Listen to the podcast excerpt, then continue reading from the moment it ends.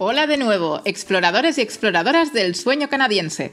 Después de unas semanas de ausencia, recuperamos el podcast de ir a vivir a Canadá con un tercer episodio, bueno, de bastante actualidad y además con un invitado especial y sorpresa eh, que presentaremos en breve y que nos va a desvelar algunas cosas, bueno, bastante interesantes sobre los idiomas, los procesos migratorios a Canadá y la pandemia, así, todo junto.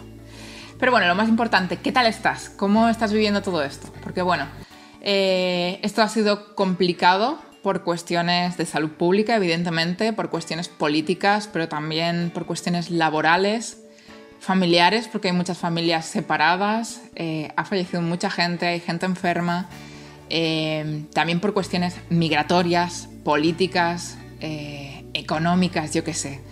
La verdad es que es un desastre. Entonces, eh, deseamos que tanto tú como los tuyos estéis lo mejor posible, es lo primero que queríamos decir al empezar el podcast. Y bueno, explicarte que nosotros, como ya seguramente habrás leído en nuestras cuentas de Facebook eh, o en Instagram, que si no nos sigues ya puedes correr, pones pausa y vas a seguirnos, eh, que nos encuentras como ir a vivir a Canadá en las dos redes. Y bueno, pues ya sabes que nos quedamos sin poder viajar a Toronto en la fecha prevista, en julio.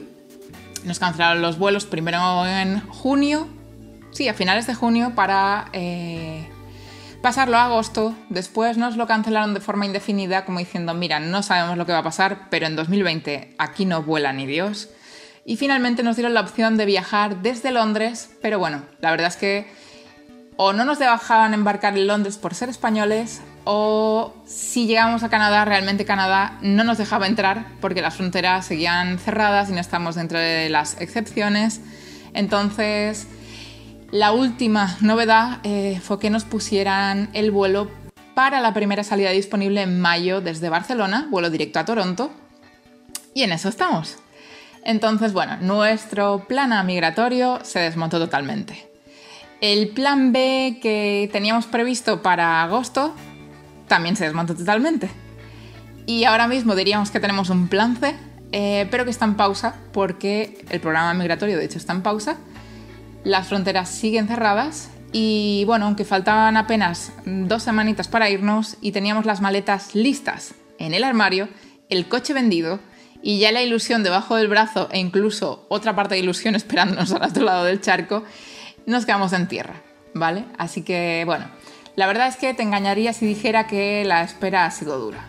Porque lo duro no ha sido pasar el verano. Lo duro ha sido, eh, bueno, ha sido y fue el golpe de incertidumbre. El no poder controlar la situación, no saber cómo iban a ir las cosas, ni cuándo íbamos a poder recuperar eh, los planes que habíamos previsto. Y de hecho, seguir así, que avance el tiempo y sigas así, sin saber, sin poder planear, es bastante desesperante. Entonces, bueno, también es un poco un golpe el vivir donde estábamos viviendo durante los últimos años, como si hubiéramos empezado de cero aquí mismo, porque lo habíamos dejado todo para irnos y de repente, eh, pues incluso te ves cogiendo el autobús. Que sí, que no es un drama, que además habiendo vivido pues, en ciudades como Madrid o Barcelona, teniendo transporte público, el metro, pues bueno, la verdad es que el coche incluso puede llegar a ser un gasto innecesario, un incordio para según qué estilos de vida cuando vives en grandes ciudades. Pero la verdad es que últimamente, en los últimos años, hemos estado viviendo en una isla y ay, ¿qué te voy a contar? No tener coche es un infierno y lo estamos viviendo ahora. Pero tampoco vamos a comprar un coche para lo que nos queda en el convento. Así que bueno, estamos viviendo mm, de otra forma y es como volver a empezar, como lo que íbamos a hacer en Canadá de llegar, no tener coche, eh, tener lo mínimo. Pues nos ha pasado lo mismo, pero en casa, porque no nos hemos podido ir, pero tenemos aquí lo mínimo después de haber vendido las cosas. Eh, bueno, la verdad es que es todo bastante extraño. Pero bueno, también es verdad que no hay mal que por bien no venga. Y el verano se ha pasado rápido porque también hemos tenido muchas idas y venidas del hospital por mis, eh, bueno, mm, continuos retos de salud. Así que, la verdad, entre estos retos de salud pública a nivel internacional por la pandemia y por mis propios retos eh, de salud, tampoco nos ha venido mal el quedarnos aquí, porque al fin y al cabo, pues hemos podido seguir trabajando en estabilizarme eh, para poder estar más fuerte, para ir a Canadá o tener más documentación, más pruebas que poder llevar allí. Y lo cierto es que, bueno, está bien que todo se estropeara antes de irnos y no después. O al menos nos queremos consolar pensando eso. Eh, pero bueno, la cuestión es que no somos los únicos que nos hemos quedado en tierra. Las fronteras se cerraron para todo Quisque, por decirlo de alguna forma. Es decir, nada de visitantes o turistas. De hecho, ¿te suena lo del famoso ETA? Bueno, pues, bueno, pues eh, siguen sin concederse em, y no se puede entrar con él a Canadá, aunque te lo hubieran expedido concedido antes de la pandemia, a no ser, evidentemente, que te encuentres dentro de alguna de las exenciones que hay eh, muy específicas para ello, ¿vale? No había nuevas rondas de Express Entry hasta hace muy poco y hay que decir que ahora mismo la actividad que tiene Express Entry vuelve a ser como casi que está al nivel prepandemia. Eh, se pusieron en pausa los programas del International Experience Canada. Eh, las pools están abiertas, es decir, uno puede aplicar porque está, está abierto el programa, pero sigue pausando y no hay nuevas rondas de invitaciones desde marzo, si no me equivoco. Los estudiantes internacionales se quedaron también sin poder viajar, como, bueno, teniendo sus matrículas, eh, habiendo sido aprobados por las universidades, los colleges o las instituciones educativas donde fueran a ir. Pero, bueno, sabiendo que quizás no podían empezar, al menos allí presencialmente, y que tendrían que empezar el aprendizaje online desde casa y cuando todo se normalizara, pues ir a Canadá y hacer uso de su visa de estudiante. En fin, un desastre para muchos. Eh, pero bueno, lo primero es lo, primero. Y la verdad es que tenemos que decir que eh, valoramos y admiramos la valentía del gobierno de, eh, Canadá por tomar ciertas medidas porque en España, bueno, mejor no vamos a hablar de España, que nos vamos a ir del tema, sino. la verdad es que Canadá, pese a mantener sus fronteras, bueno, cerradas y habiendo pausado la mayor parte de sus programas migratorios, ha mantenido en todo momento muy claras las restricciones, las exenciones de viaje y la normativa aplicable, de modo que sí, es cierto lo que has escuchado, que puedes haber escuchado por ahí, sí han estado llegando personas a Canadá de forma legal.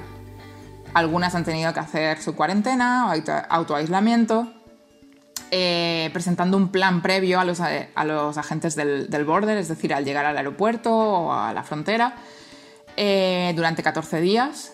Por ejemplo, los ciudadanos canadienses, residentes permanentes, ah, trabajadores extranjeros con ciertas profesiones, cumpliendo ciertos requisitos, y etcétera. Es decir, sí han entrado a Canadá algunas personas, pero no, no ha podido entrar cualquiera. De hecho, nosotros mismos no estábamos dentro de esas exenciones. Eh, vamos, no teníamos opción, ¿vale?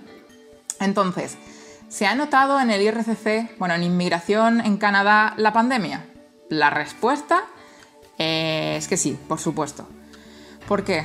Pues porque no se habían estado admitiendo ciertas solicitudes, eh, se han visto dilatados algunos procesos, pues quizás imagina eh, que en lugar de resolverse como normalmente en uno o dos meses, pues se han dilatado algo más, eh, o no había respuestas o decisiones, parte del personal de inmigración pues, ha estado trabajando de forma remota, había oficinas, eh, oficinas cerradas, como por ejemplo lo de las oficinas de los biométricos, siguen cerradas en muchos países.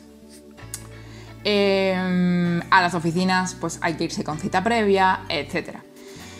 Entonces, eh, hay cosas buenas, hay cosas buenas dentro de tanto límite. La cuestión es que entre septiembre y octubre las noticias o los comunicados de prensa que se han estado publicando desde el gobierno de Canadá, desde el IRCC y demás, están siendo verdaderamente halagüeñas. Son noticias muy buenas porque bueno, se ha anunciado el aumento de la plantilla pues, de los funcionarios de inmigración, pero también de los agentes de los borders para eso, agilizar resoluciones y gestiones de solicitudes, eh, para que haya más agentes velando por la salud y la seguridad pública, eh, controlando de forma más estricta, más rigurosa las cuarentenas de los recién llegados y etc. Pero bueno, la verdad es que eso no es todo. La verdad es que eh, bajo distintos criterios, nuevamente, se está dando bueno, mayor flexibilidad para apoyar la reunificación familiar, algo que se estaba reclamando mucho por parte de la ciudadanía canadiense porque había familias, y hay familias, que están literalmente separadas por la pandemia. En Canadá, igual que en muchas partes del mundo, evidentemente, pero eh, ahí ha estado el gobierno de Canadá, aparte para sus muchas ayudas que ha habido para las personas que están en Canadá, con cualquier tipo de estatus, hay que decir. Es admirable. La verdad es que eh, al fin han dado respuesta a ese apoyo para que se consiga la reunificación familiar. También para que haya una entrada de ciudadanos extranjeros por razones compasivas. Pues si hay un fallecimiento, alguna persona dependiente que necesite cuidados o algún ser querido que pues, esté afectado por una enfermedad terminal y le quede poco tiempo de vida para ir a funerales, cosas de estas. Eh, también se permite a partir del día 20, es decir, a partir de muy poco, 20 de octubre, la entrada gradual y segura de algunos estudiantes internacionales algunos, ¿por qué? Pues porque también hay que cumplir unos requisitos. O sea, la universidad o el college, lo que sea, tiene que eh, ser de los que están designados y bueno, pues hay unos requisitos para poder acceder. Eh, los programas de Express Entry pues vuelven a estar en movimiento otra vez, como decía antes. Bueno, eh, es positivo, es positivo. Pero, a ver, no solo hay novedades para nosotros, para los que estamos fuera y queremos entrar a Canadá. También hay novedades para los que están en Canadá porque el IRCC pretende cerrar 2020 con unas 49.000 resoluciones nuevas, por ejemplo, de patrocinio de cónyuges, eh, pero también para padres y abuelos. Así que paremos la desesperación. Las cosas se siguen moviendo y en todas estas movidas, eh, bueno, más que movidas, sino medidas y movimiento de medidas, eh, es como que Canadá está demostrando que sigue, siendo un país abierto a la comunidad inmigrante y que va a seguir con todos sus programas migratorios y que está ahí, es decir, está en pausa, pero oye, no te creas que nos olvidamos de ti o no te creas que esto se va a cerrar con llave y candado. Entonces, eh, básicamente tenemos que tener paciencia, pero al fin y al cabo, bueno, que se estén flexibilizando medidas y dándose opciones cuando ahora mismo está llegando una segunda ola del virus, incluso a Canadá, creo que, bueno, mm, nos hace pensar que están trabajando mucho y bastante bien en ello y que es de agradecer que también quieren hacer las cosas bien, eh, velando pues, por, los, por los ciudadanos canadienses, por las personas que ya están dentro de Canadá, eh, no solo por darnos la oportunidad a nosotros y por ir informando de todo, sino también por eso, por proteger a los suyos, que, me, bueno, me parece súper importante.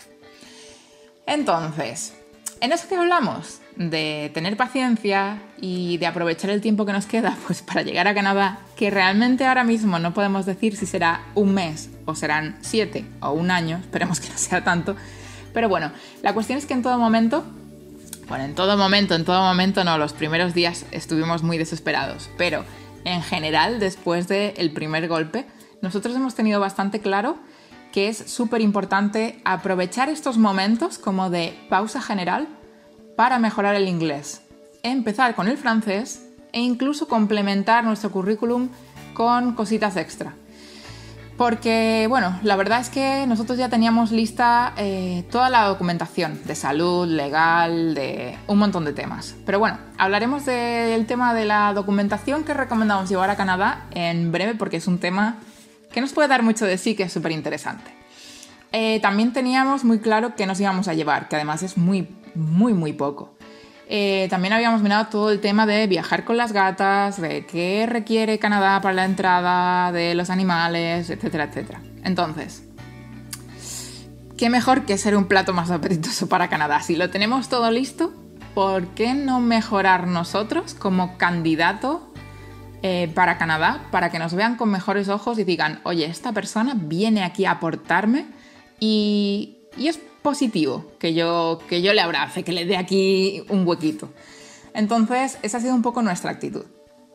Y precisamente para hablar de idiomas, hoy traemos a un invitado muy especial, eh, que es precisamente el profesor de inglés de la Escuela de Idiomas Wilson English Center de Toronto, que también bueno, se conoce en redes sociales, en Facebook e Instagram como WEC o Canada WEC es su usuario. Entonces, bueno, él es Ever y estará todos los domingos con nosotros para ayudarnos con su experiencia como teacher, pero te diré una cosa, también como especialista en inmigración. Así que, bueno, Ever, bienvenido. Hoy, eh, ahora, antes de recibirte, hemos estado hablando de cómo el coronavirus ha afectado a los objetivos migratorios, Y ya que te tenemos aquí, sabiendo que no solo eres profesor de inglés, sino también especialista en inmigración, cuéntanos, para ti, ¿qué papel tienen los idiomas en los procesos migratorios? Es decir, cuéntanos las verdades sobre si es necesario no saber inglés para ir a vivir a Canadá, para emigrar eh, temporal o permanentemente a Canadá. ¿Qué hace falta? Cuéntanos. Hola Raquel, ¿qué tal? Realmente un gusto poder estar aquí en este proyecto. Muy emocionado de estar aquí. Realmente muchas gracias por la invitación. híjole, mira. Primero que nada, quisiera empezar con una opinión personal yo creo que no es necesario saber inglés para migrar a Canadá. yo migré a Canadá ya hace algunos años, siete más o menos, si no me equivoco. y me di cuenta que en los lugares en los que estuve trabajando, en las posiciones que estuve, en la escuela, ah, hay muchos hispanohablantes. Y eso me ayudó bastante para poderme establecer en Canadá. Hay muchas comunidades latinas y, e hispanohablantes aquí en, en Toronto que es el área en la que resido. Y eso para mí me ayudó a establecerme. Entonces de ese lado no creo que sea necesario saber inglés para migrar. Ahora, como una opinión profesional, primero como profesor de inglés y no porque sea profesor de inglés, pero sí es importante saber hablar inglés y no solo hacerse entender. Este, a veces es muy común que, pase que, a base de señas y gestos y ademanes podemos hacernos comunicar, pero no es la mejor opción. Si podemos comunicarnos verbalmente, aprendamos, aprendamos a, hacerlo efectivamente. Y yo creo que eso es, es crucial. Ahora, desde el lado migratorio, la mayoría, no todos, pero sí una buena parte de procesos migratorios requieren algún nivel de inglés a veces alto, a veces bajo, pero requieren una certificación, un nivel de inglés. Y, yo recomendaría que si alguno de nuestros oyentes está dispuesto a aprender, lo haga. ¿sí? yo recomiendo que aprendan inglés y si alguno ya sabe inglés, ¿por qué no intentar con el francés? Ah, en, Canadá es importantísimo el inglés y el francés y me, me he llegado a encontrar gente que por la simple hecho, por el simple hecho de que ellos conocen ah, inglés y francés o lo dominan, se les abren las puertas. Entonces, realmente hay oportunidad grande para aquellos que quieren aprender y expresar y, mejorar su nivel de inglés. Pues nos quedamos con esa idea de que los idiomas abren las puertas de Canadá. Entonces, eh, a ver, ahora que el mundo entero sigue parado frente a la pandemia, ¿Tú crees que sería una buena idea o una recomendación cambiar esa frustración que todos tenemos ante la incertidumbre por, no sé, ¿por qué no? Más lecciones de inglés. Es decir, sirve cualquier enfoque. Pero, por ejemplo, en España es habitual pasarse 13 años o más estudiando inglés y no ser capaz de defendernos con el idioma si queremos salir de casa. A ver, generalizando mucho, pero básicamente. La verdad sí, yo recomendaría aprender un idioma, no solo en inglés, como lo comentaba antes, este, si Canadá está en su vista para migrar, ¿por qué no empezar también con el francés? O si ya tienen dominado ambos algún otro idioma. Lo queramos o no, la pandemia ya está sobre nosotros y el tiempo va a pasar. ¿Por qué no invertir ese tiempo en un idioma y cuando termine la pandemia, hey, ya hablo inglés, ya hablo francés, ya hablo lenguaje de señas? Pues tienes mucha razón. Y además, eh, te voy a decir algo, escucharte motiva a seguir aprendiendo, porque a mí me han dado ganas ahora de decir, bueno, aquí te quedas, os quedáis todos, que yo voy a seguir con mis clases online.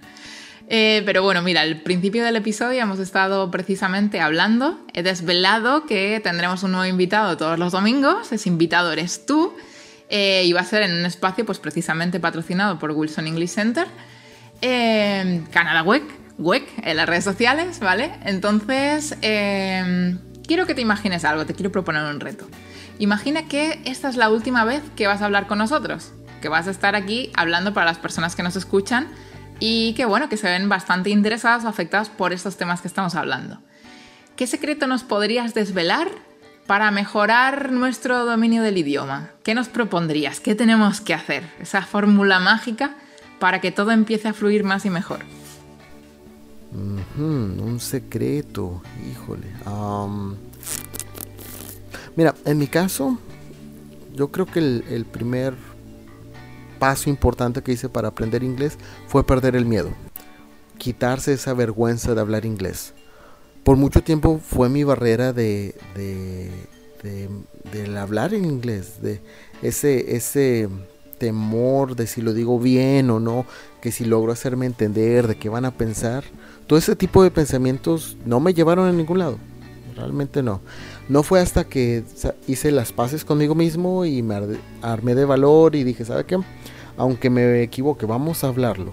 Este, fue cuando realmente empecé a ver un cambio importante en mi nivel de inglés el empezar a eh, eh, poner atención al, al, escuchar a la gente hablar, el cómo pronuncian alguna palabra en particular o si hay una palabra nueva, este, tratar de decirla y si pudiera dar un consejo, yo creo que sería eso, no tener miedo a equivocarse, ¿no? Y no solo en inglés, ah, no temer hacer algo nuevo siempre es una buena forma de, de empezar. Tienes mucha razón. Es verdad que uno cree no tener miedo o vergüenza, pero luego uno de los mayores límites para mejorar o lanzarse es precisamente eso. Y sí, es muy buena reflexión porque aunque creamos que no, creo que afecta muchísimo, que es una creencia limitante que tenemos ahí que, y que nos está impidiendo el salir y mejorar y ya, y que pase lo que Dios quiera. Eh, entonces, bueno, ve preparándote porque el domingo hablaremos más sobre los idiomas y Canadá en un episodio especial sobre este tema, sobre los idiomas y sobre emigración. Y además te vamos a explicar, bueno, os vamos a explicar a todos qué es lo que más nos cuesta a nosotros, incluso a las personas que conocemos, que también pues pecan de lo mismo. Y tenemos muchas ganas de escuchar tus recomendaciones y tu opinión. Así que ya sabes, el domingo te espera un nuevo reto. Muchas, muchas gracias por tenerme aquí en el podcast. Realmente disfruté este tiempo, tiempo aquí y estoy aquí para apoyarles con lo que necesiten y nos estaremos viendo bastante pronto. Chao. Gracias a ti por estar aquí con nosotros y bueno, ha sido genial tenerte. Y, de hecho ya tenemos ganas de seguir hablando contigo otra vez el domingo. ¿Y qué más? ¿Qué más? Pues nada, a ti que nos estás escuchando, ¿qué te parece si nos haces llegar un audio con tu experiencia o, o no sé, con tus retos, con los idiomas? Eh, seguro que a Ever le va a encantar recibir estos retos. Espero que no me mate, porque ahora no me está escuchando y esto se me ha ocurrido ahora mismo. Pero bueno, eh, creo que le hará ilusión y, será muy divertido para, el programa, para el podcast. Entonces es súper fácil que nos envíes una nota de voz o un audio. Es tan fácil como entrar a la página original del podcast, que la tienes vinculada en todos lados, eh, en Facebook y en Instagram y enviarnos un mensaje de voz donde pone message. No sé si llega a poner message o pone mensaje. Eh, pues nos lo puedes mandar por ahí mismo o incluso nos puedes mandar un mensaje privado por redes sociales, ¿vale? Y prometemos incluirte en el programa o responderte al menos de forma personalizada, porque sí. La verdad es que estas semanas, eh, estas últimas semanas han sido duras de salud y tenemos muchos mensajes por poner al día. Pero además también aprovechando que hemos vuelto y aprovechando que la mayor parte de mensajes em, hacen la misma pregunta de ¿cómo puedo emigrar a Canadá? Queremos recordarte que no existe una opción universal que sea útil para todas las personas que desean emigrar. Y quien te diga lo contrario seguramente eh, te está engañando, ¿vale? porque, mm, bueno, precisamente se nos hace difícil responder a esos cientos de mensajes que llegan de forma personalizada, porque es lo que hacemos, responder uno a uno, a mano, de forma súper personal, y es laborioso e incluso muchas veces imposible, porque para dar como las mejores opciones migratorias a una persona, ya que Canadá cuenta con tantos programas distintos, que es uno de los beneficios que tiene Canadá, el que tiene una opción para todo el mundo, eh, pues se hace como muy difícil responder a todos uno a uno y cuando lo hacemos, otras veces es imposible, eh, además de responder, decir exactamente tu opción es esta, porque realmente para saber cuál es tu opción es necesario evaluar un montón de cosas, que eso lo hemos explicado también en redes sociales. Pues hay que ver cuál es tu nacionalidad, qué edad tienes, si tienes familia, eh, cuál es tu experiencia laboral demostrable, cuál es tu titulación, cuáles son tus niveles de estudios, eh, perdón, de estudios, de idiomas, eh, cuál es tu solvencia económica, porque hay programas pues, que requieren de tener ciertos ahorros para poder aplicar y poder demostrar que te puedes mantener a ti o a tu familia, etc. Incluso si tienes familia a cargo. son muchas cosas y es necesario hacer una evaluación muy completa. De hecho, esta evaluación eh, la suele hacer un consultor certificado experto y es quien evalúa absolutamente todo el perfil para poder dar la mejor recomendación. Así que nosotros te podemos dar nuestra opinión, te podamos dar recursos oficiales eh, y de confianza donde consultar y aprender más y saber acercarte a lo que tú puedes conseguir, pero hay cosas tan concretas que las tiene que evaluar un profesional. Y de hecho, muy pronto eh, traeremos aquí el podcast la que para nosotros es la mejor profesional que hay en inmigración en Canadá, no solo en Canadá, sino para todo el mundo. Eh, entonces, paciencia porque vamos a traer contenido sobre inmigración increíble. Así que paciencia, pero también paciencia porque, bueno, después de un verano muy duro, volvemos en otoño con más fuerza y ya estamos respondiendo a todos los mensajes, ¿vale? Así que sí, sería súper genial recibir tus mensajes también por nota de voz. ¿Por qué? Pues porque puede hacer estos episodios súper divertidos sabiendo que tú estás al otro lado. Em, pero bueno, también para poder dejar descansar un poco los deditos y el teclado, ¿vale? ¿Qué te parecería? Eh, pues nada, esperamos esas notas de voz, esos mensajes de voz y nos vemos en el próximo episodio para descubrir si es posible emigrar a Canadá sin saber idiomas. Y recuerda, si te gusta el contenido, recomiéndanos y compártenos, porque ese es el mejor regalo que puedes hacernos. Un abrazo y hasta el siguiente.